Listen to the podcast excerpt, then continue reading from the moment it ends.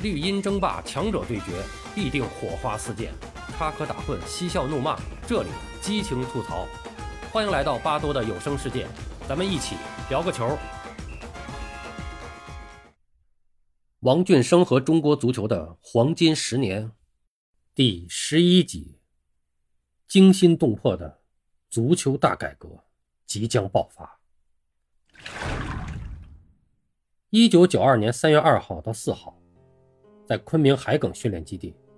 王俊生主持召开了题为“面临中国足球现状，我们应采取的对策”的座谈会。北京市体委主任马桂田，天津市体委副主任刘建生，八一体工大队队长吴婉香，广东省体委副主任董良田，大连市体委主任盖增胜，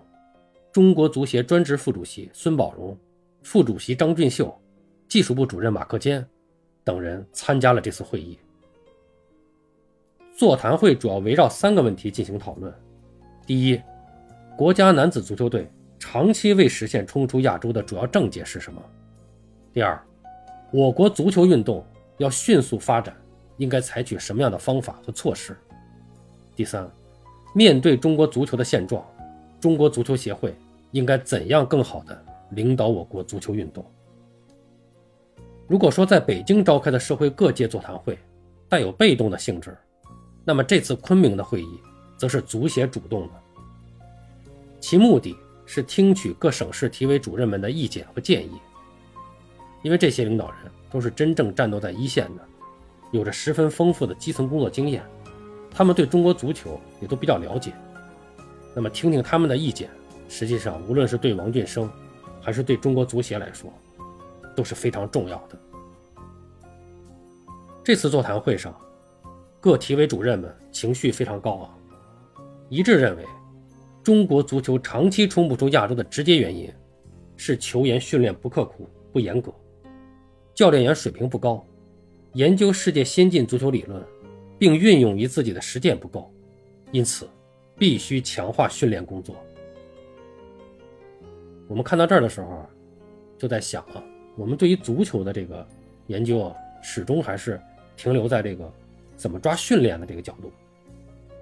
其实这也是我们这么多年足球一直搞不上去的一个症结所在。但是我觉得站在九二年那个时候，当时大家座谈会，大家讨论提出这个训练问题，也不算旷外，因为那个时候的训练确实有很大的问题。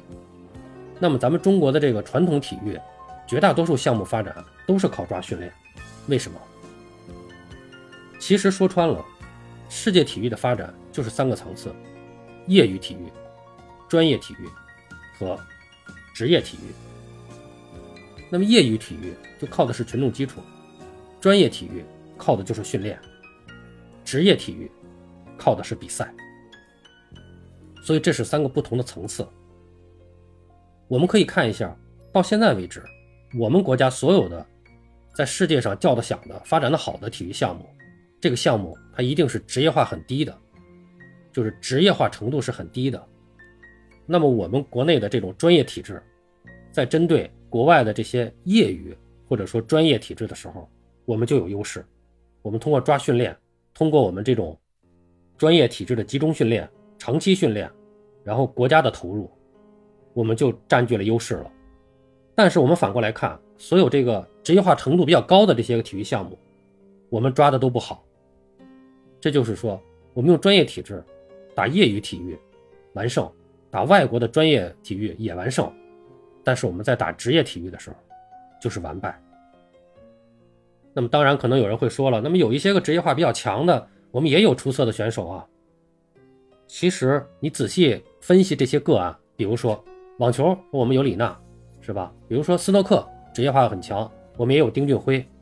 但是这些人的。他的成长轨迹，他们都是长期在国外的这个职业体制里边去训练、比赛，然后成长起来的，不是靠我们国内的专业训练体制来搞起来的。这恰恰证明，专业体育的训练方式是不能战胜职业体育的。当然了，我们这是经过了又过了二三十年，从现站在现在的角度来看中国足球的问题，就是这个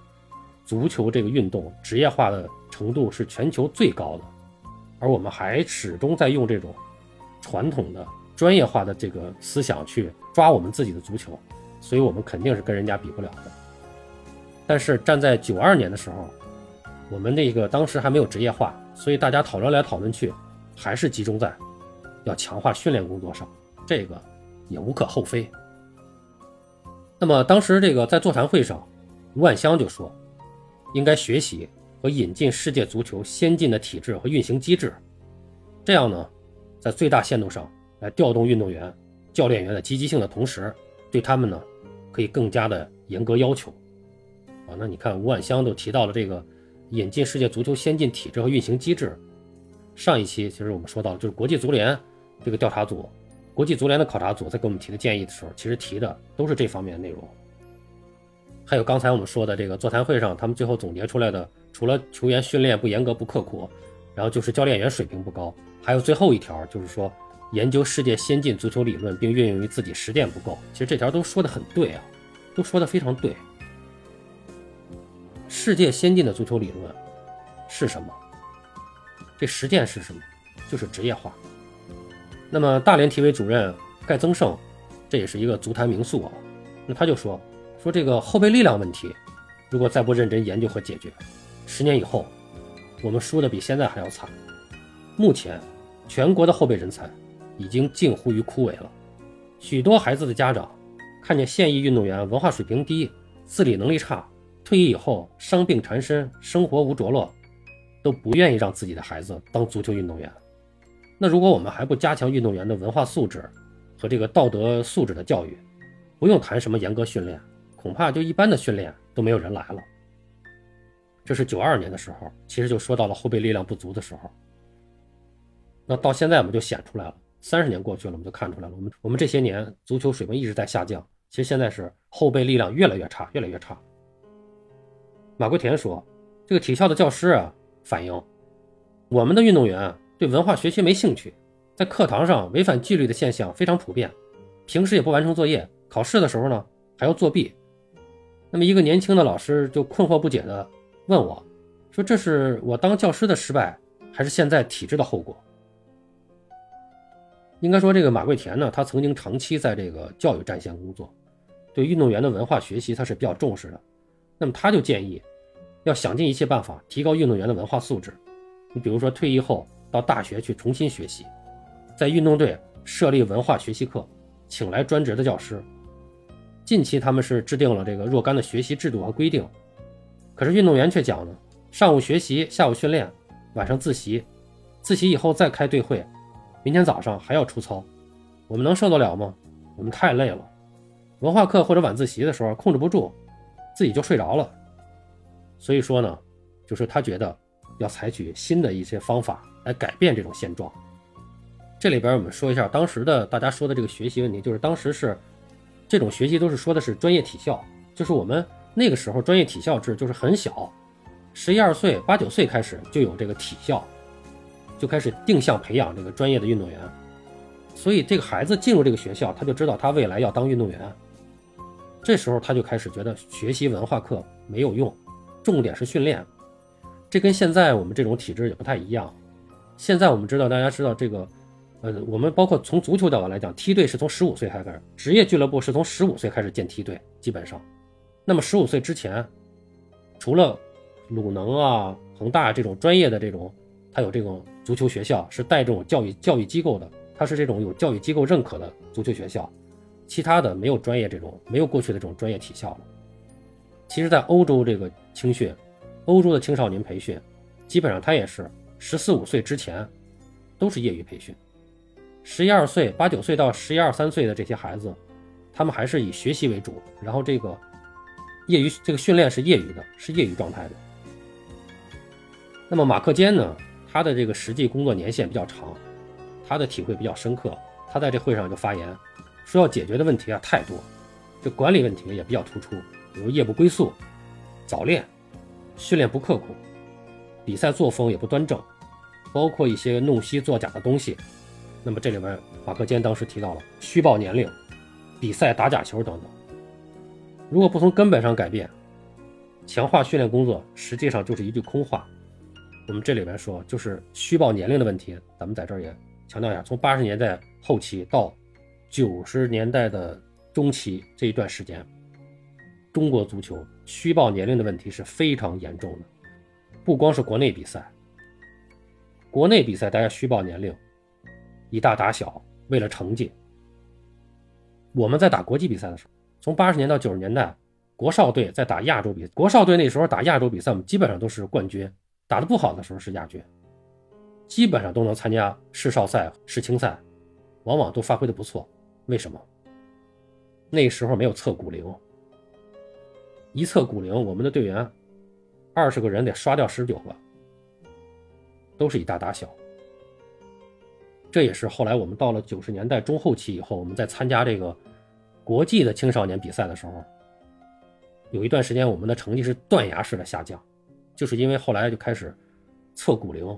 然后我们自己也开始重视这个年龄造假的问题，所以一下子很多人就刷下来了。包括那时候我们说，哎呀，说那会儿专业体制，大家这个运动生涯都比较短，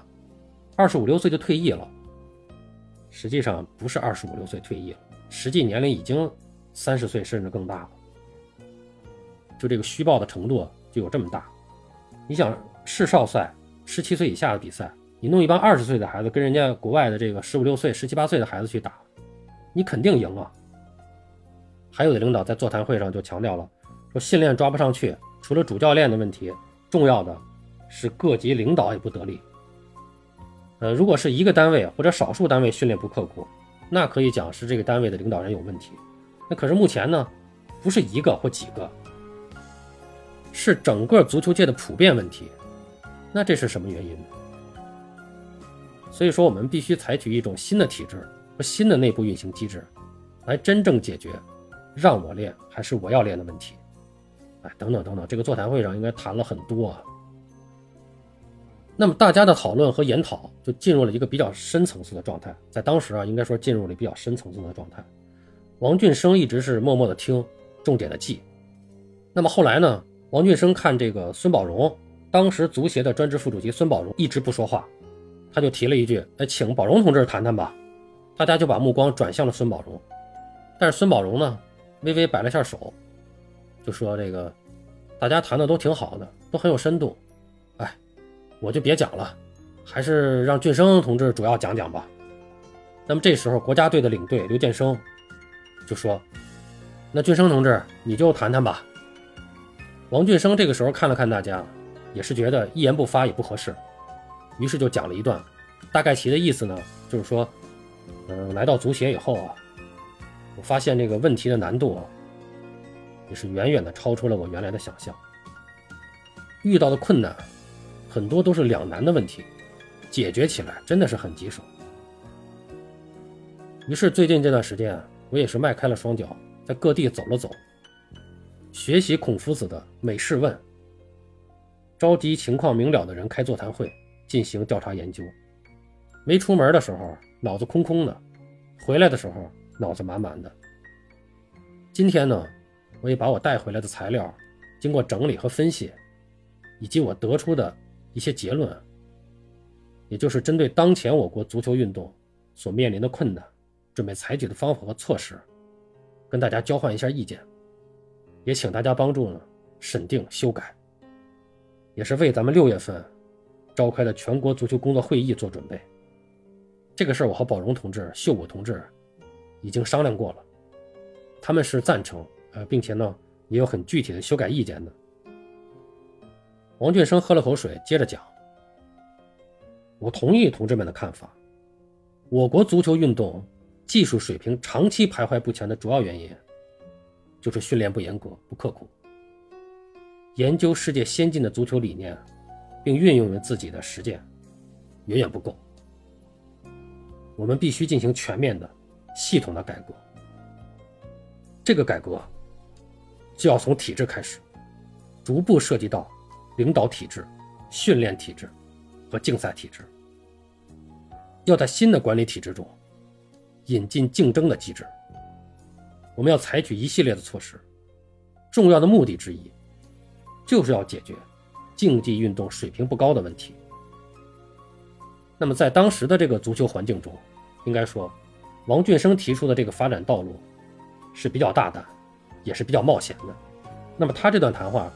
实际上也是要告诉人们，中国足球要开始走职业化的发展道路了。对于这个事儿呢，当时大多数圈内的人既不理解，也不清楚这到底是个怎么回事但是这些体委主任们应该说啊，还是相对的见多识广，他们十分清楚这条要走的道路的意义，也非常明白这条道路的曲折程度。因此，在这次座谈会上，他们还是一致赞成中国足球必须走改革的道路，同时建议应该尽快组织人力，把改革的总体设想及其配套措施形成文件，早日的发给整个足球界，同时也要尽早的向国家体委汇报并获得批准。于是，从这次座谈会之后，在业内思想统一和思想动员的工作。基本上做的差不多了，一场惊心动魄的足球大改革就要爆发了。好了，朋友们，王俊生和中国足球的黄金十年，今天我们就讲到这儿，我们下期继续。